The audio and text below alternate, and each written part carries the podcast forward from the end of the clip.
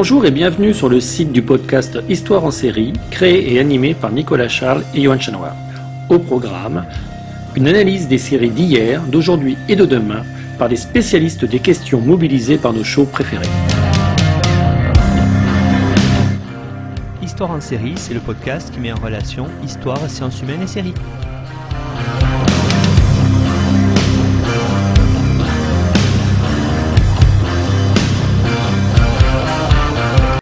Bonjour à tous, bienvenue dans Histoire en série, dans la saison 3 d'Histoire en série qui en est à ses débuts.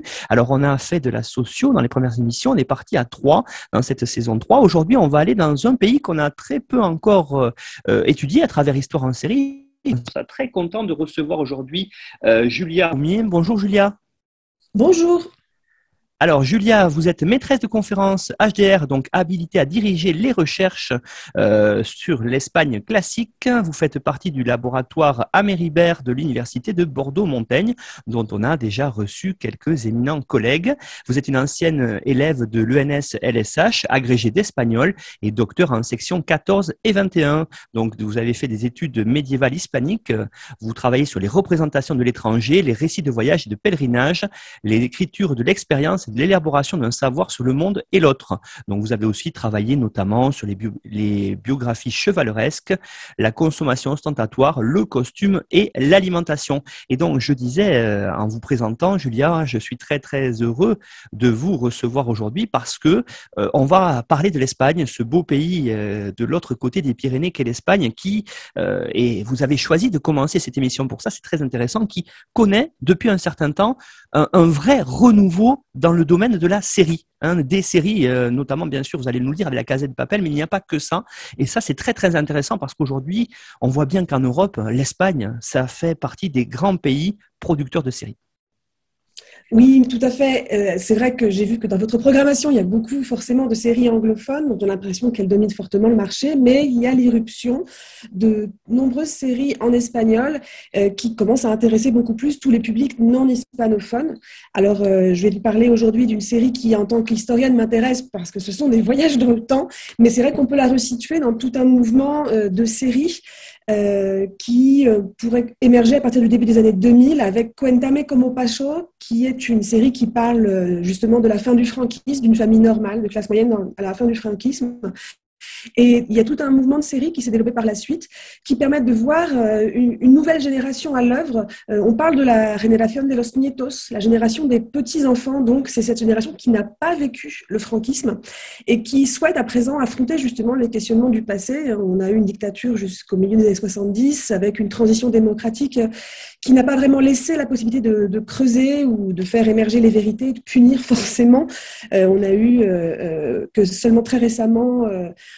on va dire, euh, les, fosses, les charniers, les massacres qui commencent à être davantage euh, creusés et mis à jour. Et donc, effectivement, ça a vraiment un lien avec cette façon de considérer l'histoire dans euh, ces séries. Alors, la série dont je vais vous parler, donc ça va être le Ministerio del Tiempo. Qui parle de voyage dans le temps, mais on peut la resituer par rapport à plusieurs autres séries, comme par exemple Isabelle, une série qui a commencé en 2012 jusqu'en 2014 et qui revisite euh, voilà, le règne, en particulier de la reine Isabelle, les rois catholiques, on est à la fin du XVe siècle, et qui a connu un énorme succès et qui nous montre vraiment cette envie d'explorer la mémoire historique et de la partager au niveau national. Et donc, vous citiez aussi les séries qui, euh, venant d'Espagne, gagne beaucoup de visibilité euh, à l'échelle mondiale, donc comme la Casa des Papel. Euh, c'est un autre exemple un peu différent, un peu plus dans le divertissement cette fois, qui n'a pas peut-être cette dimension historique, mais tout de même une dimension politique aussi. Voilà. Vous aviez effectivement, Julia, euh, évoqué à l'instant une série, Isabelle, euh, qui est une série euh, sur les rois catholiques, sur la reine catholique en particulier. Je renvoie les auditeurs et auditrices à une émission spéciale qu'on a fait sous la direction d'Elodie Conti, où justement des collègues doctorantes en histoire ont présenté plusieurs séries européennes et cette série-là espagnole, qui est très très intéressante. Et je pense, alors je vous fais un petit appel du pied, peut-être un jour, ça serait intéressant de faire une émission beaucoup plus longue dessus parce que il y a énormément énormément de choses à dire et on voit bien, d'après ce qui s'était dit dans l'émission, que euh, à travers la série, paraît un certain renouveau historiographique comme peut-être on peut commencer aujourd'hui à évoquer ensemble. Euh, Julia, on verra ça un peu plus loin. J'aurais aimé euh, en premier que vous nous racontiez, avant de faire le pitch de la série lui-même, que nous racontiez en quoi cette série, El Ministerio del Tiempo, est une série qui est très très originale. Alors effectivement, euh, le lien est fort avec la série Isabelle, puisqu'on va être sur une création des frères Pablo et Javier Olivares, euh, qui sont aussi donc à l'origine de la série Isabelle, mais j'y reviendrai. Euh, cette série qui s'appelle donc le Ministère du Temps, elle croule sous les nominations, hein, avec plus de 16 nominations, 15 récompenses, les acteurs aussi ont été primés, donc il y a vraiment une, vraie rencontre avec le succès et le goût du public. mais c'est surtout donc une série qui commence en 2015 la télévision publique espagnole, euh, quelque chose de voilà d'assez simple. Et finalement, euh, c'est surtout dans sa genèse qu'on trouve quelque chose de très original, euh, puisque Pablo Olivares était atteint très gravement de sclérose en plaques, et finalement, il, décède avant même que la série ne soit créée, puisqu'il décède en 2014 à 49 ans. Il était paralysé sur toute la fin de sa vie, et il a donc créé cette série, il a dicté le synopsis à travers un logiciel spécifique qui décryptait ces clignements d'yeux et qui ont permis euh, de pouvoir mettre euh, en place euh, le synopsis et la série, les personnages. Il a tout créé et il a pu, apparemment, juste avant de, mourir, il a pu voir un tout premier essai d'épisode pilote. Mais voilà, il était vraiment malheureusement pas présent pour la diffusion de la série. Il n'a pas pu voir ce beau succès. Mais ça fait partie aussi de l'histoire de cette série où c'est donc deux frères ensemble qui sont donc aussi impliqués dans d'autres dans d'autres programmations comme Isabelle, je le disais à l'instant.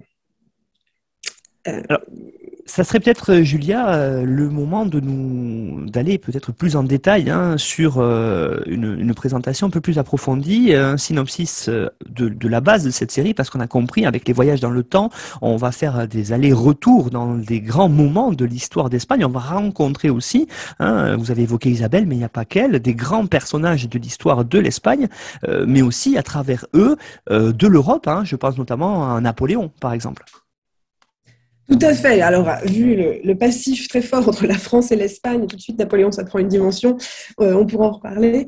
Euh, alors, euh, chaque épisode va nous permettre effectivement d'être dans un épisode clé de l'histoire espagnole, dans un, moment historique important, avec des personnages qui font partie de la culture européenne. Hein. Je pense à, au Cid, à Lope de Vega, Lázaro de Tormes avec la littérature picaresque, Cervantes. On va avoir vraiment les grandes raisons de la comment dire, les, grands chefs-d'œuvre de la culture espagnole.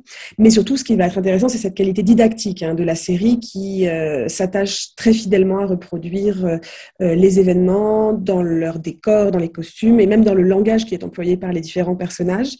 Alors, pour présenter un petit peu la série plus en détail, alors El Ministerio del Tiempo, c'est une série où un ministère euh, secret, tenu secret, euh, se charge d'envoyer des agents dans différentes époques historiques afin d'intervenir pour éviter que ne soit modifié le cours de l'histoire. C'est principalement euh, l'idée qui ressort. Donc, on pourra parler ici d'un certain immobilisme un peu inquiétant, on pourra en reparler. Mais en tout cas, ce ministère, d'après la série, a été créé sous le règne justement de la reine Isabelle je rappelle euh, ici qu'en plus, les clins d'œil sont constants. Hein. Il y a beaucoup d'intertextualité dans cette série.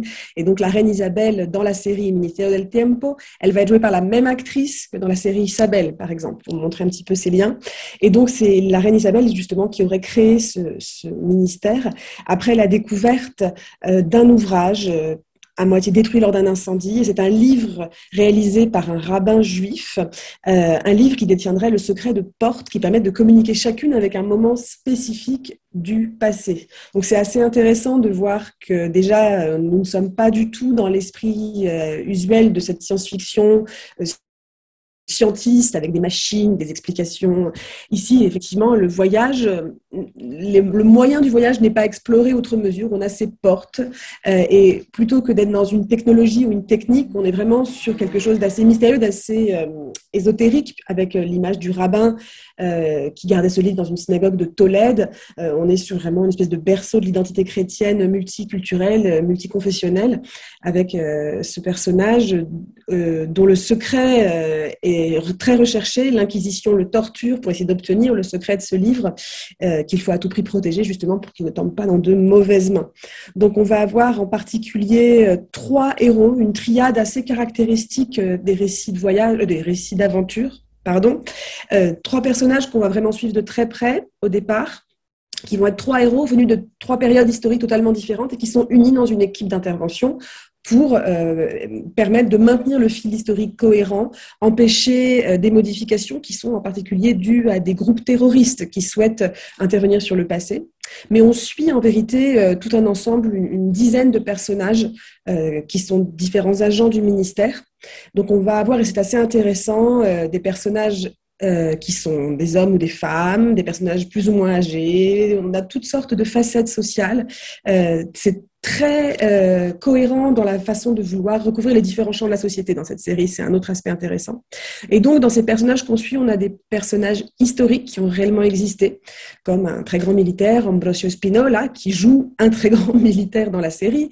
On a Cervantes, on a Velázquez, par exemple, qui est aussi un agent du ministère. Il est chargé en particulier euh, de tout ce qui va être lié au dessin. Donc, il va faire des portraits robots aussi, euh, ce qui donne une touche très comique, puisqu'il veut tout le temps rencontrer les grands peintres des autres époques qu'il n'a pas pu que ce soit euh, Picasso ou Goya. Donc ça crée des moments qui sont pour quelqu'un qui aime la culture euh, aussi euh, un grand moment de plaisir et de connivence. C'est sur ça que joue la série, puisqu'on va se faire se rencontrer des personnages qui n'ont pas pu se rencontrer. Dans les autres agents, on a des personnages fictifs, en particulier donc les trois agents principaux que nous suivons. Euh, lors de cette euh, mission sur le terrain à chaque fois. Et donc, euh, on va avoir en particulier, je pense à un personnage qui est Alonso de Entre Rios. c'est un soldat. il est interprété par Nacho Fresneda. Il vient du XVIe siècle où il était dans l'armée de Flandre et finalement le ministère va le sauver d'une exécution injuste alors qu'il ne le méritait pas. Il était condamné à mort pour justement avoir essayer de sauver la vie des hommes sur le terrain. Et donc, euh, il va être euh, sauvé de la mort pour devenir agent du ministère. Et ce qui est intéressant avec ce personnage, déjà, c'est qu'il incarne justement une société du passé. Finalement, c'est des valeurs conservatrices, assez machistes. Il a du mal avec l'autorité des femmes, mais en même temps, il est euh, un fervent défenseur de l'honneur, du patriotisme. Et donc, on va avoir ce personnage qui représente le conservatisme et qui va rentrer en dialogue et en conflit avec d'autres personnages de la série. C'est ça qui est vraiment intéressant puisque finalement, euh, la série a pour but de présenter toutes les Espagnes, dans une idée de pluralisme et de dialogue. Euh, vraiment, c'était Javier Olivares qui le, dit. Hein. Euh, il s'agit de représenter l'Espagne traditionnelle, la moderne et l'Espagne sceptique. Donc, de mettre en dialogue les différentes identités, les différents courants de pensée. Euh, donc, évidemment, tout de même, en montrant bien qu'il a plutôt tort, ce personnage conservateur. Il faut l'avouer au fil de la série. Donc, Alonso de Entre Rios, ce soldat, il est intéressant aussi. Comme je le disais, il y a une forte dimension intertextuelle. Il y a beaucoup de références sans arrêt dans la série, euh, qui sont des clins d'œil qui permettent aussi aux spectateurs de se sentir complices. Hein. C'est des phénomènes de connivence. il est très fortement assimilable et assimilé explicitement dans la série à un personnage de roman qui s'appelle le capitaine Alatriste. C'est une création de l'écrivain espagnol Arturo Pérez Reverte et c'est un roman qui se passe au siècle d'or. Il y a eu aussi un film euh, en 2006. Et donc vraiment, on, retrouve beaucoup de traits propres à ce personnage qui est traité explicitement de, à la triste dans la série. Donc on voit vraiment que c'est euh, une sorte de figure clé, euh, le mythe du héros, du héros du roman de KPDP, à la fois viril et machiste, si on peut le résumer ainsi. Les autres personnages de ce trio euh, permettent de créer vraiment un choc d'identité, puisqu'on va avoir Amelia Folk, qui est interprétée par Aura Garrido. C'est une femme de 25 ans, instruite, cultivée, qui vient du 19e siècle. Elle est très en avance sur son époque, puisque c'est une des premières femmes à entrer à l'université. Et en fait, son personnage s'inspire très précisément de personnages réels, ceux de Concepción Arenal, et d'Elena Maceras. Euh, tout ça, on peut en trouver des détails dans le dossier des Venta, qui est un, dossier fourni par Javier Olivares sur la série, où on trouve vraiment les inspirations, les sources historiques utilisées, des fragments d'archives, etc. Donc c'est vraiment un complément très intéressant qui montre tout le travail de recherche. Donc euh, pour préciser ce personnage d'Amelia Folk, euh, elle est basée sur Concepción Arenal, qui est une femme espagnole qui est entrée à l'université au 19e siècle en se déguisant en homme, et qui ensuite s'est tournée vers le journalisme et la littérature, et qui a écrit une œuvre féministe en 1869, La femme de l'avenir. Donc voilà, c'est quelqu'un qui s'est battu pour l'égalité homme-femme et on peut imaginer tout de suite que ce personnage va être à une rencontre pleine d'enseignements pour notre militaire du XVIe siècle qui va devoir apprendre un petit peu à, respecter cette autorité féminine, puisqu'en fait, le personnage de Amelia dans la série, justement, c'est celle qui détient le savoir. Très clairement, c'est le cerveau. Et en raison de son éducation, et de, sa, son intelligence, tout simplement. Elle est capable de décrypter le vrai du faux, ce qui est très utile dans une série où on joue sans arrêt sur des références euh, et sur des épisodes historiques euh, dont il faut connaître euh, les acteurs et le cadre pour un petit peu ne pas commettre de faux pas. Donc c'est elle qui va diriger l'équipe généralement. L'autre personnage du trio, euh, ça va être euh, justement le personnage sur lequel va pouvoir s'identifier le téléspectateur. C'est Julian Martinez, interprété par Rodolfo Sancho. C'est un infirmier euh, de Madrid du 21e siècle. c'est l'unique membre de la patrouille qui appartient au temps présent, puisqu'il vient de 2015. Et ce qui est intéressant, c'est que le premier épisode va nous montrer comment il tombe par hasard, par accident, sur des corps de personnes en costume napoléonien. Donc en fait, il tombe sur un chantier d'intervention quelque sorte du ministère et il passe pour fou et il risque de sombrer vraiment dans la folie face à une telle découverte. Et donc il est recruté en dépit d'une certaine tendance dépressive forte puisqu'il vient de perdre sa femme dans un accident de voiture. Ça a son importance puisque la série va développer une réflexion sur euh, qu'est-ce qu'on peut faire une fois qu'on a un outil tel qu'une possibilité de voyager dans le temps Qu'est-ce qu'on peut faire avec Qu'est-ce qui est juste de faire? Et forcément, face au décès de son épouse, euh, il va être dans la désobéissance. Il va incarner vraiment euh, ben, la volonté d'utiliser euh, les portes du ministère pour un profit personnel qui serait de sauver la vie de sa femme ce qui, attention spoiler, est un échec. Et, donc, euh, à nouveau, tout de même, il ne va pas rentrer dans le, rang. Ce personnage va à nouveau essayer d'utiliser euh, le ministère, mais cette fois non pas pour sauver sa femme, mais pour sauver des gens du passé grâce à ses connaissances médicales. Il va donc essayer de transporter, surtout sur des, terrains de guerre, la guerre de Cuba, la guerre des Philippines, euh, il va aller donc apporter son savoir médical pour sauver des vies et mettre à profit le ministère. Alors, ce qui est intéressant, c'est que c'est une désobéissance, ce qui le met dans une situation d'égalité très forte par rapport au ministère. Il y a pourtant des personnes qui le couvrent, donc on voit à chaque fois qu'il y a énormément de zones grises dans la série euh, au niveau de ce qui est juste, de ce qui est possible, euh, et des personnes qui laissent enfreindre les règles. Et en même temps, ça pose une vraie réflexion. Hein. Je, vois ici un, un élément intéressant qui est celui de vouloir transporter vers des sociétés du, passé, ici, euh, des avancées technologiques telles que la médecine pour les aider. Euh, on retrouve euh, cette réflexion aussi dans la série Star Trek, plus historiquement, plus anciennement, et c'était la Prime Directive qui disait justement pour le personnel dans Star Trek qu'il ne pouvait pas transporter ou utiliser un savoir technologique extrêmement avancé sur des populations qui n'étaient pas arrivées à ce degré de développement et qui ne pouvaient pas ainsi transformer leur fil historique. C'est finalement sur l'idée de civilisation qui vivent dans une même époque, mais à des degrés différents, euh, quand même une idée euh, qui est développée dans Star Trek. Voilà. À travers le personnage, euh, Julia, de Alonso de Entre vous avez évoqué ce fameux siècle d'or espagnol, hein, ce 16e siècle où l'Espagne domine l'Europe et même le monde, euh, dans un empire euh, sous Charles Quint, que son secrétaire Gatinara disait, où le soleil ne se couche jamais. On voit bien à travers cette série que c'est une série très hispano-centrée. on voit apparaître des personnages qui sont européens, mais par le prisme de l'histoire espagnole. Alors, est-ce que vous pourriez maintenant peut-être euh, développer autour de cette thématique-là, de voir quels sont les moments qui ont été choisis justement par les showrunners de la série, euh, et peut-être aussi nous poser ensemble la question de savoir si cette série, euh, elle ne peut pas s'exporter, j'allais dire à l'international, puisque il faut quand même pour la regarder connaître un petit peu, même pas mal l'histoire espagnole pour comprendre. Vous l'avez dit, il y a plein de détails, il y a plein de clins d'œil, des choses intéressantes. J'en profite avant de vous laisser la parole pour euh, souligner pour nos auditeurs et auditrices euh, le podcast de notre ami André Loez, Parole d'Histoire, a consacré une émission au film que vous avez évoqué hein, sur les tertios, sur Alatriste et justement euh, podcast très intéressant voilà pour celles et ceux qui voudraient approfondir. Alors Julia, cet hispanocentrisme de la série, il est voulu. Quels sont les moments? Et aussi peut-être du coup se poser la question de la difficulté de l'exportation de la série en dehors de l'Espagne.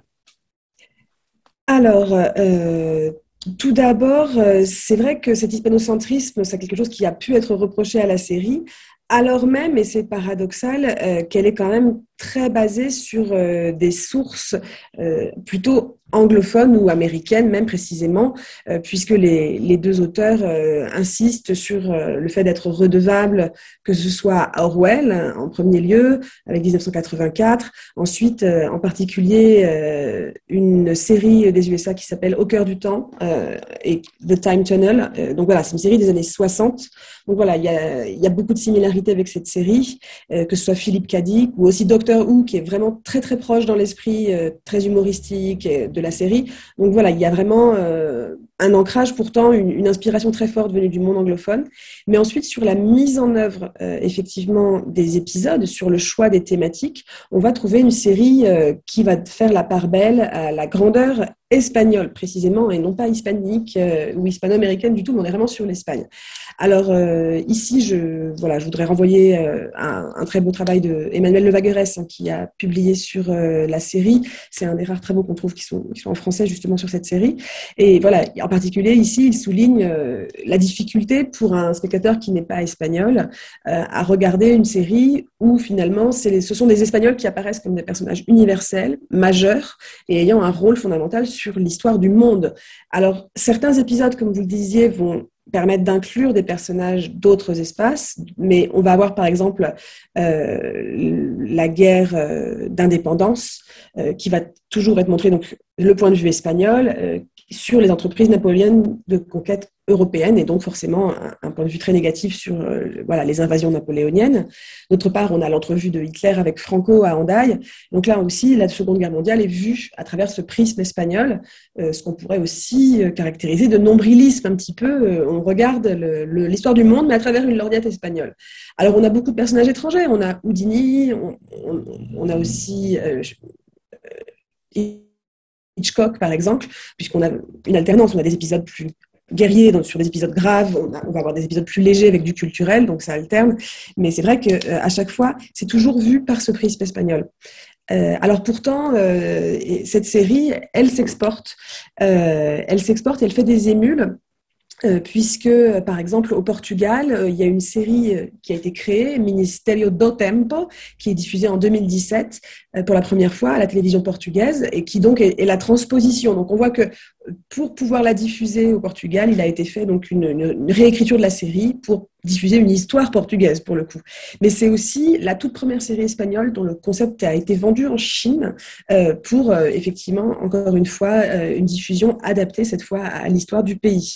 Alors il y a des sous-titrages de cette série dans 20 langues différentes, du russe, chinois, italien, français et hongrois, ce qui montre qu'il y a quand même vraiment une niche de spectateurs étrangers, dont je suis aussi, qui sont intéressés pour, par ces voyages de culture espagnole. Alors, ce qui a sans doute aussi euh, pour euh, le succès de cette série, c'est euh, la volonté de, des créateurs déjà de la série et puis ensuite de la chaîne hein, RTVE qui est la, télé publique qui a diffusé. Ils se sont vraiment proposés de, mettre en avant une transmédialité en unissant différents médias pour mettre en valeur la série. Donc, par exemple, il y avait le, sur le site officiel de la chaîne le Ministerio de Archivos, où le téléspectateur peut aller consulter euh, des vidéos d'archives et des documents liés à chacune des séries. Ça, ça a été mis en place dès la première saison. Et ce qui était intéressant, c'est de voir, par exemple, ici sur ce site, le mot introductif qui va vous accueillir, c'est prononcé par le directeur euh, du ministère euh, du Temps. On a bien vraiment un brouillage très fort entre fiction et réel. Et ensuite, ils ont développé une application mobile qui est particulièrement intéressante et riche, une application mobile qui permet d'avoir accès à des informations euh, en live au fur et à mesure de l'épisode. Alors, on a des informations sur le fait historique qui est évoqué, sur la façon dont ça a été filmé, sur les effets spéciaux, le choix des costumes. Il y a vraiment toute la réflexion sur la mise en place de la série elle-même. Cette stratégie qui permettait d'avoir différents médias à l'œuvre pour donner une résonance à la série. Ça a très bien fonctionné. Euh, aussi, bien sûr, grâce à cette euh, nostalgie et toute cette stratégie de connivence dont je parlais. Euh, et donc, on a une communauté très forte de fans de cette série euh, qui se sont unis pour la soutenir dans les moments difficiles. on les appelle les ministéricos, donc un, mot valise constitué sur ministerio et hystérico. Et donc, effectivement, cette communauté, elle a su être active, active pour soutenir la série, soutenir un personnage qui risquait de disparaître, par exemple. Et on en a vu les effets de façon très parlante euh, avec euh, des mots-clés en particulier ou des recherches qui se sont démultipliées ou des, euh, effectivement, sur Twitter, on a vu tout d'un coup surgir avec beaucoup de force des conversations sur des personnages historiques tels que Lope de Vega ou Cervantes, Picasso, of course aussi, mais pardon, Lorca, Velázquez. Donc voilà, on a tout d'un coup euh, une communauté qui parle aussi autour des sujets de la série, euh, qui est vraiment active et, qui recherche des informations complémentaires. Donc on voit bien que la série, elle est un moteur, euh, un tremplin pour ensuite approfondir du savoir historique, ce qui vraiment montre cette dimension pédagogique réelle qui est derrière la série. Cela m'amène à évoquer avec vous, euh, Julia, maintenant peut-être la question de, du, de, la réception de la série et du public. Véritablement, euh, qui est, euh, qui sont, vous l'avez dit, hein, ces spectateurs de la, de, la série, parce que il faut quand même, par rapport à tout ce qui est évoqué, il y a, vous l'avez dit, il y a des débats qui sont créés sur des forums ou sur les réseaux sociaux. C'est quand même des spectateurs qui ont peut-être un, un niveau d'instruction un petit peu élevé. Alors effectivement, euh, le côté à la fois pédagogique et ludique de la série, euh, on peut s'interroger sur qui va être intéressé pour ce type de série. Euh, alors, premièrement, je voudrais déjà souligner que bah, c'est déjà une série qui est accessible encore à présent sur euh, le site internet de la télé espagnole. Il est en accès libre, toutes les saisons sont en accès libre, ce qui n'a pas été le cas, puisque justement face au succès rencontré par la première saison et l'élargissement progressif de l'audience, euh, cette série qui au départ était en accès libre sur internet, après la diffusion à la télévision espagnole, ils étaient mis en ligne sur le site en, en rediffusion.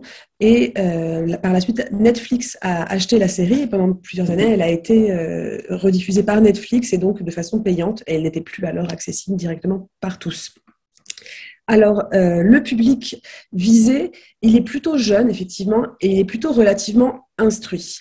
Euh, mais on se rend compte finalement que malgré tout, la série, elle interpelle vraiment toutes les tranches d'âge finalement, euh, avec tout un système de référence et de connivence, même aux années 70, aux années 80, euh, avec de la culture populaire, de la culture pop, que ce soit des groupes de rock, de, voilà, de la movida. On va avoir énormément de références culturelles qui parlent et qui donnent un côté complice et qui fait plaisir. Ça joue beaucoup sur la nostalgie aussi de ce plaisir de revoir des modes plus ou moins passé. Alors forcément, j'ai un regard spécial sur cette série qui fait que je, me demande toujours un peu comment elle peut être regardée par des personnes avec des points de vue très différents. Euh, étant plutôt quand même euh, dans l'enseignement et la recherche en histoire médiévale, euh, j'ai beaucoup plus d'affection pour les épisodes qui portent sur cette période et c'est vrai que je, regarde différemment les épisodes qui sont plus basés sur des périodes récentes. donc voilà, c'est vraiment une série où euh, ce public va pouvoir se reconnaître et se projeter. Ce qui est assez intéressant, c'est que ça crée aussi un phénomène de cohésion en quelque sorte. On est sur une série qui permet de créer du dialogue sur cette histoire récente de l'Espagne. Comme je le disais en introduction, euh, ça permet aussi de créer en quelque sorte un vivre ensemble socialisant à l'échelle d'un pays tout entier. C'est vraiment une valeur ajoutée de cette série de laquelle sont très conscients ses créateurs euh, voilà, c'est Concepción Cascajosa Virino hein, qui a écrit à ce sujet euh, et qui s'interrogeait sur euh, l'impact social, pédagogique, politique que peut avoir une telle série, qui a à la fois un côté vulgarisateur, qui en même temps transmet une certaine vision de l'histoire, mais qui permet aussi de créer du dialogue. On a vu se développer, donc comme je le disais tout à l'heure, beaucoup de recherches sur les personnages historiques qui sont montrés. On a vu en même temps la Bibliothèque nationale en Espagne qui a aussi utilisé la série pour mettre en valeur ses collections et euh, pour mettre en valeur euh, ses expositions et les sujets euh, qui sont abordés par la série.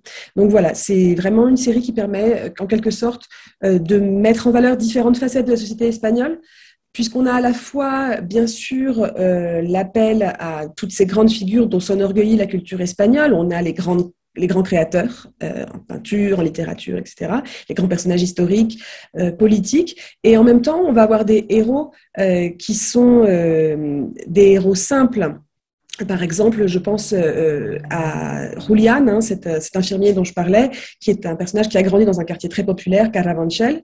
Euh, un autre personnage qui va prendre son relais ensuite, qui va rentrer dans le trio euh, d'agents qu'on suit, s'appelle Pacino, hein, comme Al Pacino.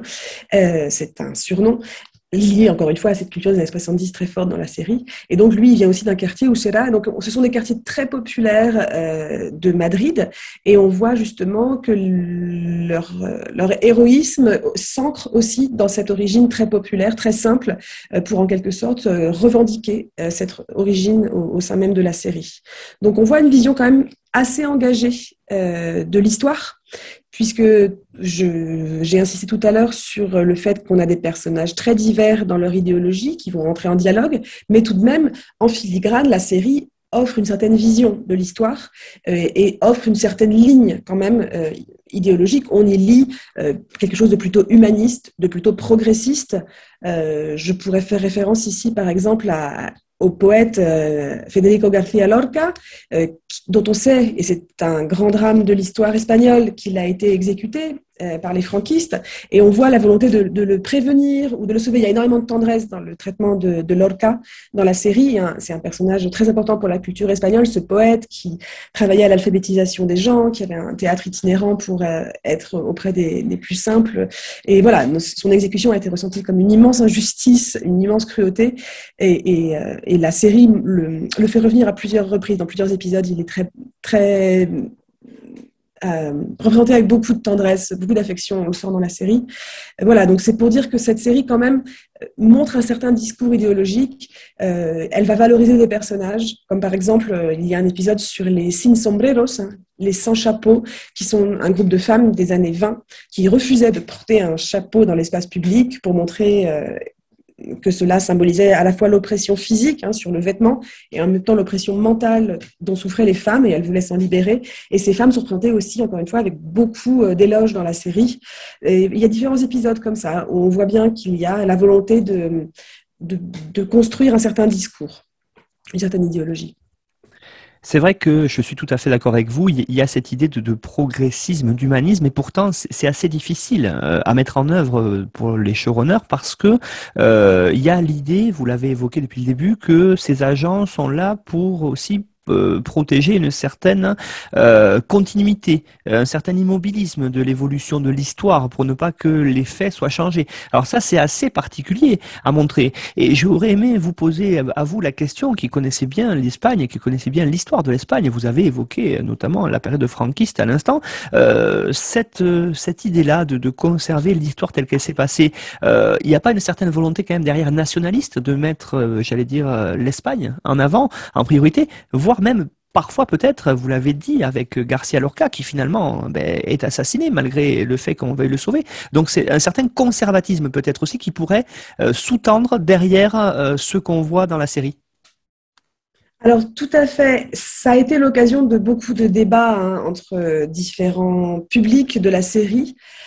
Pour commencer déjà à fixer le paysage, il y a une inscription qui est en latin déjà, ça, dit quelque chose. Sur le mur du ministère, hein, qui est un palais d'ailleurs euh, qu'on peut voir, hein, qui, est maintenant un, lieu de, pèlerinage pour les fans de la série. Donc, euh, il y a marqué sur ce mur euh, Tempus est quid est, le temps est ce qu'il est. Donc, c'est vraiment l'idée d'immuabilité, de fixité Et pourtant, c'est un principe qui va être sans arrêt démenti par la série. Donc je pense qu'il faut vraiment faire la part des choses entre euh, la première saison où ils ont souhaité instaurer, créer ce paysage et l'évolution que la série prend par la suite, euh, qui va venir contredire cet ordre qui est fixé. Alors, euh, il y a plusieurs manières de, recevoir hein, la série. Le, le fait est que on peut quand même y voir euh, la volonté insatiable dans l'action de ce ministère de maintenir l'histoire intacte, euh, de préserver euh, l'histoire c'est le directeur du ministère du Temps, qui s'appelle Salvador Martí, hein, le personnage, et dès le premier chapitre de la série, il dit Nuestra historia no es la mejor posible, pero podría ser peor. Donc, euh, on ne peut pas intervenir sur l'histoire, c'est quelque chose qui est très fréquent, c'est un, topos des voyages dans le temps. Euh, on ne peut pas intervenir parce qu'en fait, on risque très fortement de faire pire. Euh, donc, même si on est conscient des problèmes et des moments dramatiques de l'histoire, intervenir risquerait d'aggraver la situation, et c'est ce qui se passe en particulier pour un personnage qui, en souhaitant intervenir sur le passé, finalement aggrave la situation à un moment. Je ne peux pas le dire euh, plus en détail cet épisode, mais euh, donc il y a vraiment à la fois la façon dont la série euh, chante les louanges de la culture espagnole, donc on a ce nationalisme, effectivement, cette glorification de la culture espagnole, et en même temps ce conservatisme, cette façon de vouloir préserver l'histoire, la maintenir telle qu'elle. Ça pose de nombreux problèmes aussi, puisque c'est une conception de l'histoire fixiste, alors que nous savons que c'est un discours, qu'il évolue euh, et qu'il est au contraire euh, très mobile. Hein. Il, faut être dans l'acceptation des, des, évolutions. Alors, il y a plusieurs lectures qui peuvent être faites de la série, mais ce ministère en particulier pose problème pour ce qu'il incarne. C'est une institution qui garantit la stabilité dans une société quand même de contrôle. Hein. Et je pense ici à, Deleuze. Ce ministère peut un peu faire penser quand même au panopticon. C'est-à-dire qu'il sait tout, il voit tout, il peut intervenir à tout moment de l'histoire et donc, on a un contrôle et une surveillance qui sont exercés de façon secrète, puisque personne ne connaît son existence, euh, secrète et silencieuse, mais quand même qui agit sur la vie de tous, puisque les répercussions sont euh, universelles. Donc voilà, c'est l'action de ce ministère, elle, peut déranger quand on regarde la série. À des moments, on se dit, bon, est-ce qu'il pourrait utiliser un petit peu mieux cette ressource des voyages dans le temps? Est-ce que ce n'est pas un petit peu... Euh, alors, je penserais ici à un concept qui est celui de fascisme de basse intensité, qui définit justement ces états où euh, finalement le contrôle de la population, elle se fait comme ça, de façon discrète, euh, avec une pression psychologique, quelque chose de persuasif, de séducteur, et il y a vraiment un contrôle de tout, mais dans la discrétion. Euh, et c'est vraiment ce qu'exerce ce, ce, ministère, qui a aussi une ligne d'action qui est très très machiavélienne. Euh, la fin justifie les moyens, puis alors tous les moyens. Euh, on va voir effectivement euh, des agents qui parfois vont transgresser certaines règles. Ils peuvent changer des éléments mineurs du passé à condition que soit maintenue la cohérence finale de, l'épisode historique. Donc voilà, on va avoir éthiquement de nombreux problèmes qui se posent et que la série ne refuse pas de considérer en face. Voilà, les membres euh, du ministère ont un pouvoir sur le passé. La question, c'est de comment l'utiliser. Ils ne peuvent pas l'utiliser librement. Ils sont maintenus dans un système très strict euh, qui paraît injuste. Beaucoup de personnages s'en plaignent et cherchent à y échapper à de nombreuses reprises. Et on va voir un groupe terroriste, donc qui va en quelque sorte surgir qui va émerger de ce ministère lui-même. Euh, c'est un, groupe terroriste qui souhaite justement utiliser autrement euh, les portes qui voyagent dans le temps et transgresser ces règles. Et au début, on les voit comme mauvais et très très rapidement, on, les perçoit plutôt comme des victimes d'une oppression et qui sont euh, face à ce même dilemme moral de l'utilisation de cette ressource et qui cherche à, trouver d'autres réponses finalement que le ministère lui-même. Donc il y a vraiment la question du libre arbitre des agents de la patrouille, du respect de l'autorité, de l'application des règles, ce qui dans une société qui a connu quand même une société fasciste, euh, dictature, etc. très récemment, ça pose beaucoup de questions sur l'obéissance au règlement. Et sur les dilemmes moraux qu'on rencontre et comment s'en arranger, comment aussi euh, trouver des zones grises, des zones d'ombre pour pouvoir agir malgré tout, trouver une permissivité au milieu des règles.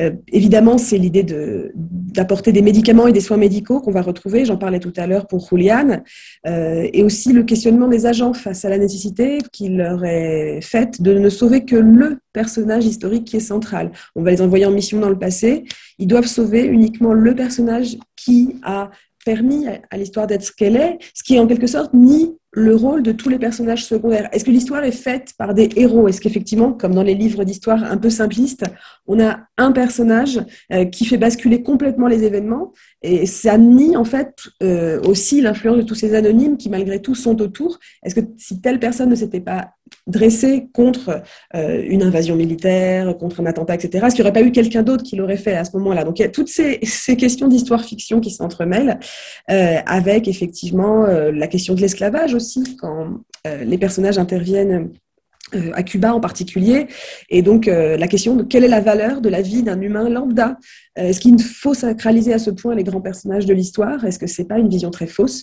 Et la série permet d'ouvrir cette réflexion au grand public, ce qui est quand même très intéressant. Euh, de, de, voir un petit peu ce que valent toutes ces vies euh, à l'écran provoque une émotion très forte chez le spectateur et, rappelle ben, que l'histoire, on l'a fait tous ensemble. Donc c'est assez intéressant. Donc voilà, il y a eu des, débats intenses sur la posture idéologique de la série. Euh, je pense à, à, Jaime Alvar Esquerra, qui est un professeur de, de Madrid, pour qui la série est très critiquable. Elle a un concept simpliste et immobiliste de l'histoire. donc voilà, il lui fait ce reproche. Et je pense quand même que c'est dû au fait qu'il écrit au tout début de la série et que face à la première saison, je comprends qu'on puisse penser ça, alors qu'en réalité, c'est beaucoup plus complexe et on échappe au manichéisme. Il y a vraiment un champ réflexif qui s'ouvre au fur et à mesure qu'on avance. Euh, par exemple, je pense au tout premier épisode de la saison 2, euh, c'est un épisode qui porte sur le Cid, le grand personnage historique euh, du Cid, euh, qui est en même temps un personnage légendaire. Tiempo de leyenda s'appelle l'épisode. Et donc, c'est un mythe national qui est très cher au franquisme. et le franquisme a justement construit idéologiquement sur le mythe de ce personnage, que déconstruit assez habilement l'épisode. Donc il y a vraiment un travail intéressant sur euh, mythe et réalité, euh, sur ce qu'est la vérité historique. Euh, pour un petit peu donner une précision sur cet épisode-là, on va avoir le vrai Sid, euh, qui va être tué par accident, euh, d'ailleurs par la faute d'un agent du ministère. Et donc l'agent du ministère, pour expier sa faute en quelque sorte, va prendre la place du Cid sur place et se mettre à vivre donc dans le Moyen Âge castillan. Et ça pose beaucoup de questions. Euh, déjà, on a donc cette espèce d'idée sacrificielle. Hein. Ce sont quand même des fonctionnaires au service d'un ministère, mais ils doivent quand même se donner corps et âme à leur travail au point d'abandonner leur famille pour aller vivre quelques siècles en arrière. Ça pose quand même déjà des problèmes. Et d'autre part, euh, il va se baser pour jouer le rôle du Cid sur des textes de littérature, euh, sur El Cantar de Mio Cid. On va donc avoir des, textes qui sont euh, épiques, qui glorifient ce personnage, qui sont très très mythifiés. Et c'est ainsi qu'il va jouer son rôle. Et finalement, c'est tout à fait faux. Et c'est notre personnage d'Amélia, qui s'y connaît suffisamment en histoire pour distinguer la littérature et la fiction du réel, qui quand elle va voir ce faux Cid, va tout de suite euh, comprendre, puisqu'il cite, il parle avec la langue de, cette œuvre littéraire et pas du tout euh, il n'est pas du tout crédible à ses yeux. Et donc voilà, on voit ici à quel point euh, la série offre un support de réflexion historique très très fécond finalement, et les clés, je pense, sont accessibles à, à beaucoup de personnes. Il y a vraiment tout un différents degrés de référence qui sont tout à fait accessibles. Vous évoquez ce, personnage euh, qui va prendre la place du Cid. Alors c'est très intéressant parce que j'allais maintenant intervenir pour vous poser une question autour euh, de l'idée qu'il y a constamment euh, dans cette série-là une certaine mise en abîme, c'est-à-dire, vous l'avez dit, hein, on a les personnages qui évoquent eux-mêmes certains textes par lesquels on les connaît. Alors est-ce que vous pourriez développer autour de ça, autour de ce qui peut parfois même apparaître pour nous presque humoristique dans la façon dont c'est joué euh, et euh, nous dire s'il n'y a pas finalement, vous avez commencé à le dire, une certaine dimension réflexive dans cette série. Effectivement, euh, il y a tout un ensemble de ressources mises en œuvre dans la série pour rendre crédible, et c'est pas évident de rendre crédible les voyages constants dans le temps, puisqu'on passe d'un espace à l'autre, très, très, très, d'un temps à l'autre très très fréquemment. le fait est que le simple fait de trans de, passer à travers une porte transporte à une autre époque, euh, ce qui euh, ne laisse pas vraiment beaucoup de, place à, ce voyage. En quelque c'est trop brutal quelque part. Et donc effectivement, il y a tout un travail sur le costume. Euh, déjà, pour donner à voir les différentes époques. Et on va se retrouver dans les couloirs de ce ministère qui fait très, très administratif. Alors, il y a la petite cantine, il y a les bureaux, il y a des secrétaires, donc le type d'éclairage, le type de décor, joue sur cette connivence un peu moqueuse où on a des fonctionnaires sur leur petit bureau en formica avec des néons, tous en petit costard, et ils sont en train de se plaindre bah, de la non-revalorisation du salaire des fonctionnaires en Espagne, des impôts et du gouvernement. ça fait référence à tout un ensemble de, de mesures euh, dont ont souffert les fonctionnaires réellement en Espagne euh, face à la crise économique assez récemment. Donc, euh, il y a beaucoup comme ça de clins d'œil. Et en même temps, dans ces couloirs très, très de façon presque parodique, on voit hein, un ministère avec ses petits fonctionnaires. Et en même temps, dans les couloirs passent donc différents agents qui se rendent ou reviennent de plein d'époques. Donc, on va avoir le même couloir avec quelqu'un en tenue du XVIe siècle, en tenue euh, de l'Antiquité. On va avoir des, hommes en peau de bête qui viennent de la préhistoire et on va avoir quelqu'un qui passe en costume de Deuxième Guerre mondiale. donc tous ces personnages traversent le couloir, ça a déjà une portée comique assez, assez forte et en même temps ça montre de façon assez intéressante ce tissu aussi historique. C'est comme un livre d'histoire dont on tourne les pages, on a voilà, tous ces personnages qui se mélangent. Euh, le fait est que donc pour rendre crédible euh, la circulation dans ces espaces et ces moments. Euh, je parle d'espace aussi, c'est important de le prendre en compte. Je, je ne l'ai pas dit au début, c'est que ces portes ouvrent forcément sur des territoires qui sont sous l'autorité espagnole à ce moment précis. Et donc, ça pose plein de questions et de problèmes historiques, puisque certains espaces appartenaient à l'Empire espagnol, puis ensuite n'y appartenant plus, la porte n'y mène plus. La porte ne fonctionne plus, tout ce n'est plus espagnol. Euh, et donc, ça marche pour, par exemple, les Philippines. À un moment, un, personnage est coincé dans une guerre là-bas et il n'est pas accessible puisque il y est resté coincé après euh, la perte de, cet espace. J'avance sur ça, mais c'est pour dire que les, espaces aussi sont très importants. Euh, parmi les éléments qui servent à garantir la, vraisemblance en quelque sorte de ces voyages. Il y a aussi donc le langage, et en particulier euh, Alonso de Entre Ríos, qui vient euh, du XVIe siècle, va avoir une langue très fleurie. Il va avoir vraiment euh, un ensemble d'expressions assez incompréhensible pour les autres. Il va parler avec euh, des formes grammaticales anciennes. Euh, c'est vraiment quelque chose d'assez fidèlement reproduit. Et bon, pour quelqu'un qui, a l'habitude de lire des textes de, l'époque classique, c'est vraiment fascinant d'entendre à la télé euh, ce mélange de langue classique avec d'autres personnages venus d'autres époques qui tous dialoguent ensemble. C'est vraiment un, document intéressant sur cette richesse de la langue et son évolution à travers les époques.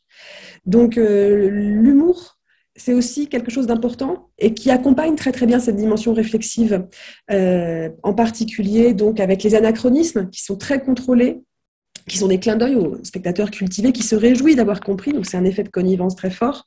On va avoir euh, euh, par exemple une enluminure médiévale qui est retrouvée où va être démasqué le fait que euh, le personnage d'Alonso a commis une vraie bévue, puisqu'en fait, il a utilisé une moto pour aller plus vite à un moment euh, au Moyen Âge, et donc un enlumineur a reproduit la fameuse image avec la moto. Voilà, ce sont des petits moments comme ça assez divertissants. Euh, d'autres moments sont un peu plus difficiles à saisir sans doute pour les spectateurs qui ne sont pas espagnols. un épisode tel que El tiempo es el que es, donc qui est consacré en particulier à 1808 et la guerre d'indépendance avec le personnage d'El Empecinado. Euh, on a le personnage de Julian hein, du XXIe siècle, l'infirmier, qui va se souvenir d'une série espagnole, Curro Jiménez, une série de la fin des années 70 espagnole qui a eu énormément de succès, 40 euh, épisodes, etc. Et donc, euh, l'acteur principal, qui était donc voilà qui, était euh, Sancho euh, Grafia euh, avait à l'époque donc convaincu hein, le chef du gouvernement de, maintenir cette série à l'écran et cet acteur en fait c'est le père de l'acteur qui joue Julian. Donc on va avoir le personnage de Julian qui vante cette série, qui se souvient de cette série, dont son propre père était le héros. Donc on a aussi sans arrêt des références à la vie réelle des acteurs, qui transparaît à travers leurs personnages. Euh, c'est une spirale qui est assez divertissante. En même temps, ça peut, sembler un peu stérile aussi. Mais on a donc euh, beaucoup de liens avec la série Isabelle, puisque toujours cet acteur hein, qui joue euh, Julian, mais c'était lui qui jouait le roi Ferdinand d'Aragon, l'époux de la reine Isabelle dans la série. Et donc, on, va le retrouver aussi dans. Voilà, il y a beaucoup de références à cette série qui transparaissent au fil des épisodes. J'aimerais qu'on voit maintenant ensemble, euh, Julia, si vous le permettez, la, question qui, est très intéressante, hein, qui est sous-tendue dans cette série. Euh, vous l'avez dit au fur et à mesure, notamment tout à l'heure avec le personnage de Garcia Lorca, euh, du système de valeurs qui est mis en avant dans cette série. Vous avez bien démonté l'idée finalement qu'elle n'est pas immobiliste, qu'elle n'est pas nationaliste, et que transparaissent des valeurs d'aujourd'hui finalement, mais analysées, enfin ces valeurs qui analyse plutôt pardon, euh, ces événements du passé, notamment, vous l'avez dit, l'humanisme, le progressisme, mais aussi, euh, pourquoi pas, et je, pense toujours à Garcia Lorca, qui a été exécuté en partie pour ça d'ailleurs, la question notamment de l'homosexualité. Oui, c'est vrai que je le disais, il y a euh, une certaine ouverture, un, humanisme et un, une dimension progressiste dans l'idéologie qui est mise en œuvre par la série, alors même qu'elle va porter au nu euh, des épisodes qui sont quand même euh, voilà des marronniers de la grande histoire nationaliste, c'est les épisodes de la fierté et de l'identité espagnole. Donc voilà, il y a cette dialectique euh, qui peut-être peut un peu gêner parce qu'on se dit justement que dans la diversité des réceptions qui sont faites de la série, finalement quelqu'un de plutôt âgé ou quelqu'un de plutôt conservateur ne va retenir de la série que euh, cette mise en exergue des épisodes glorieux de la grande Espagne classique, l'Empire espagnol, etc. Et d'un autre côté, une personne qui est un peu plus euh, voilà, jeune ou progressiste va peut-être davantage retenir. Donc il y a quand même cette euh, polyvalence cette plurivocité qui est au sein de la série et qui finalement est assez intéressante puisqu'on pourrait au contraire se dire que le fait que différentes focales soient adaptées comme ça sur ce, discours historique, ça offre une certaine épaisseur, euh, puisqu'on va avoir euh, des points de vue très différents de personnes issues de milieux sociaux, euh, des personnes de genres différents, des personnes d'éducation différentes, et ils vont chacun prêter en fait euh, attention à un épisode euh, historique espagnol. Donc on va avoir le regard porté sur une guerre, le regard porté sur un artiste, et donc voilà, à chaque fois ça permet un petit peu quand même d'offrir différents discours. Donc ça c'est assez enrichissant finalement. Et euh, au niveau de, du système de valeurs qui est mis en place, je le disais, les agents offrent une grande diversité de profils euh, et on va avoir une, acceptation aussi de, de leur, parcours. Euh, on va avoir, je pense, à ce personnage de Irene, qu'on découvre un peu plus tard dans la série, qui, est quand même euh, un personnage très complexe, dont on découvre qu'elle vient des années 60, où elle était très opprimée, très brimée par un mari violent, euh, un personnage même psychologiquement euh, voilà qui l'humiliait etc et donc on a ce personnage qui va trouver son envol grâce au ministère euh, puisque elle, elle, a même essayé de se suicider. Finalement le ministère la sauve au moment de son suicide pour lui offrir une nouvelle vie libre loin de ce mari. Et en particulier ce qui est intéressant c'est que c'est un personnage qui est homosexuel. Il est né et que dans les années 60 de l'Espagne franquiste, bien évidemment, elle était dans une situation où les femmes n'avaient aucune liberté, et alors homosexuels encore plus difficilement pouvaient vivre leur vie. Et finalement, le ministère lui offre de vivre dans ce 21e siècle où c'est tout de même beaucoup plus simple pour elle ben, de s'accepter et de vivre heureuse. Et donc, euh, on est, le, spectateur est, vraiment heureux de pouvoir voir ce dénouement et la suite de la vie de ce personnage, euh, voilà, qui va, grâce à ce déplacement dans le temps, finalement, trouver une, société qui lui soit plus euh, accueillante, plus acceptante. Et ça, ça fait partie de très nombreux fils narratifs de tous ces personnages secondaires qui, à chaque fois, interrogent vraiment le temps l'évolution d'une société aussi, les valeurs qui bougent dans une société.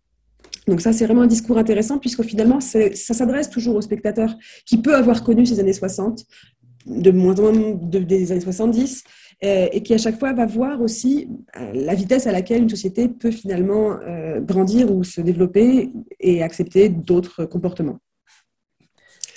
Vous le savez peut-être, Julia, dans l'histoire en série, on s'intéresse beaucoup à l'utilisation des, séries dans la pédagogie et d'ailleurs, une thématique du podcast, on a développé avec euh, Fabien Vergès notamment, qui est inspecteur pédagogique à Toulouse, une série d'émissions qui s'appelle Enseigner avec les séries. Et là, on est face, j'allais dire, quasiment à un cas d'école euh, pour ce qui est en tout cas de l'histoire de l'Espagne puisque cette série, El Ministerio del Tiempo, c'est une série qui a euh, reçu un vrai accueil positif de la part des enseignants en Espagne et d'ailleurs dans les pays hispanophones et peut-être aussi en France dans tous ceux qui enseignent l'espagnol. Je pense notamment à ceux qui font de l'histoire en espagnol pour le Bachibac. Euh, voilà, il y a là aussi un vrai terreau à utiliser cette série-là parce que, vous l'avez dit, euh, il y a une vraie plongée ludique d'ailleurs dans l'histoire de l'Espagne. Alors la série du ministère du Temps est énormément utilisée dans le secondaire en Espagne et dans tous les pays hispanophones, en particulier en Amérique. Le créateur lui-même de la série s'en réjouit, euh, voilà, constatant en fait finalement que des personnages qui étaient totalement oubliés ou inconnus euh, ressurgissent aussi. Et donc, euh, je ne voulais pas caricaturer tout à l'heure, et c'est vrai qu'il y a des épisodes qui sont sur des, des personnages ou des événements très connus, mais finalement pas tant que ça, puisqu'on apprend beaucoup de choses sur des épisodes beaucoup moins connus. Et voilà, tout à l'heure, j'ai parlé des Sin Sombreros. on, va avoir des personnages qui méritent une réhabilitation et une plus grande diffusion euh, dans la société à grande échelle. Donc, euh, la série se veut didactique. Euh, donc, il y a vraiment un souci de ne pas trahir la vérité des épisodes. Et en même temps, c'est une fiction. Donc, c'est vrai que c'est un petit peu compliqué à, accepter ce mélange. finalement, on a l'impression qu'une série purement historique, dans sa retranscription des événements, elle devrait être extrêmement fidèle. Et en même temps, ici, c'est de la science-fiction, c'est des voyages dans le temps avec énormément de personnages fictifs qui traversent ces épisodes euh, en essayant de ne pas euh, trop intervenir. Donc, ils vont rencontrer euh, des personnes du passé, ils vont leur parler, mais sans jamais dévoiler, bien, sûr, le, secret de, ce qui leur permet de, de, voyager. Et donc, on va avoir quand même l'acceptation de ce côté fictionnel qui est justement le sel qui fait qu'on peut regarder de façon très divertissante euh, des épisodes qui vont nous parler de la guerre d'indépendance euh, ou de, du rôle euh, de l'Espagne sur la scène internationale. Et ce qui est intéressant, c'est que les gens se sont vraiment emparés de la série. Alors, je le disais, il y a cette application qui permet en direct d'approfondir les épisodes et d'avoir accès à des documents d'archives. Donc voilà, ça permet vraiment de regarder l'épisode tout en, ayant ces contenus qui sont apportés. Euh, et d'autre part, euh, voilà, il y a plein d'enseignants qui ont créé des activités à partir de la série, qui les mettent en ligne. Donc, il y a un dialogue très fécond qui se crée entre des enseignants de toutes sortes de niveaux et venus de pays très variés, puisque pour, pour des personnes qui apprennent l'espagnol comme langue étrangère, c'est aussi un support très, très fertile euh, pour pouvoir avoir à la fois ce côté divertissant et en même temps une culture, une culture générale très, très riche. Il y a le cas d'un professeur d'espagnol du secondaire qui a même créé un jeu euh, à partir de la série, euh, donc avec une aventure qui transporte euh, ses élèves au Guatemala en 1540. avant le voyage de Bartolomé de las Casas. et donc, juste au moment où il doit euh, effectivement euh, s'entretenir avec l'empereur Charles Quint. Et voilà, on va avoir toute une réflexion sur le despotisme, sur le traitement qui est fait des natifs américains. Et euh, voilà, on, a vraiment l'idée de, de, devoir agir sur le passé pour essayer de sauver Bartolomé de las Casas dans ce jeu qui a été fait. L'intérêt pédagogique, il est réel. Euh, toutefois, ça pose quand même des problèmes. Euh, en particulier, c'est vrai qu'on se dit qu'une euh, série historique, ça relève du travail de mémoire. mais ici, face à une série, on a plutôt l'affect qui l'emporte sur la raison. alors, il faudrait distinguer effectivement le travail de mémoire et le travail d'histoire, qui sont deux démarques qui ne doivent pas être confondues. Elles diffèrent grandement dans leurs principes. Je citerai ici Pierre Nora, hein, entre mémoire et histoire, pour cette réflexion, euh, qui est vraiment très importante pour comprendre un petit peu qu'est-ce qu'on reproche à cette série. C'est une série, ce n'est pas un cours d'histoire et ce n'est pas un livre scientifique, donc effectivement, on va l'accepter telle qu'elle est. Euh, le, le fait est que euh, c'est fait pour être un divertissement, ça porte un contenu historique, ça le permet de le divulguer et d'élargir de, l'audience qui va s'intéresser à ces sujets, mais parce que ça se base forcément sur l'émotion, sur le divertissement et sur la fiction. Alors, euh, il y a un très bon article de Ioannis Deroïde qui travaille sur euh, les séries historiques entre fiction et réel, plutôt sur le monde, anglo-saxon. Un article de 2012. Euh, je laisserai les lecteurs s'y référer. Mais effectivement, ça permet de voir qu'il il ne faut pas espérer d'une série les mêmes critères de rigueur, de rationalité et surtout de neutralité qu'on attend d'un historien. Un historien est censé être neutre et chercher une vérité objective. Euh, et voilà, il y a un souci de rigueur qui ne peut pas être le même que dans une série.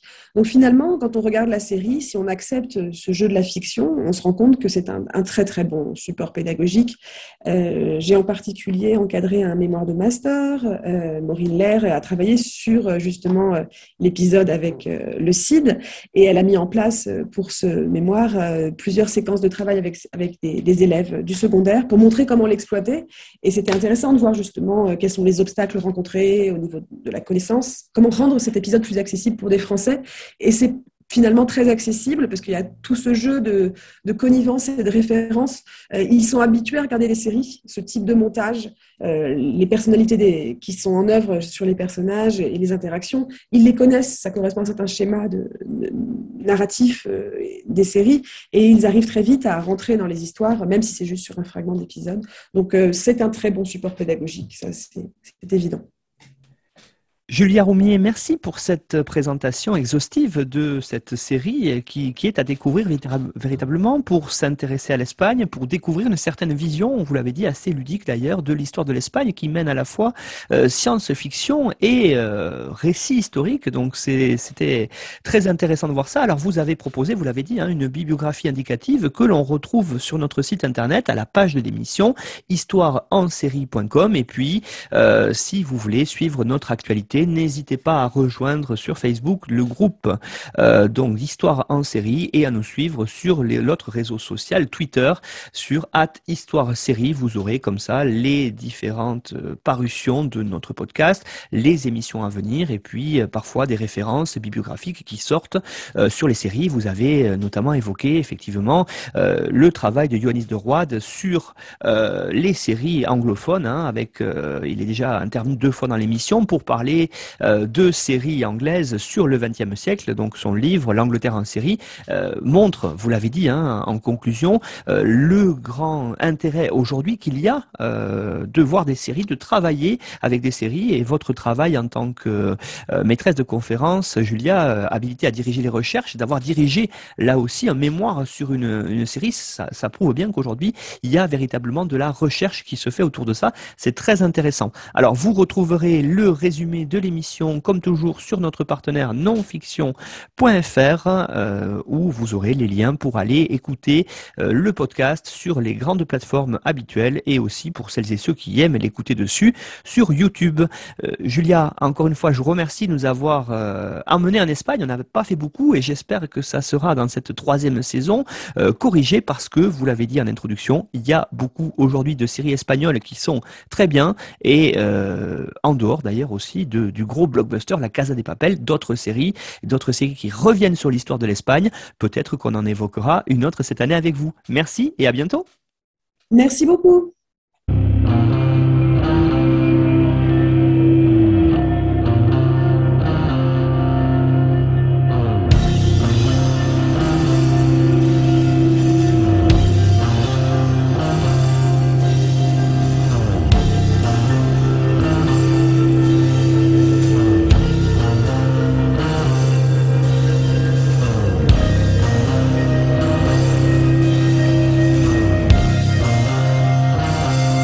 Retrouvez-nous sur Twitter, en série, pour connaître le programme venir ainsi que des conseils bibliographiques.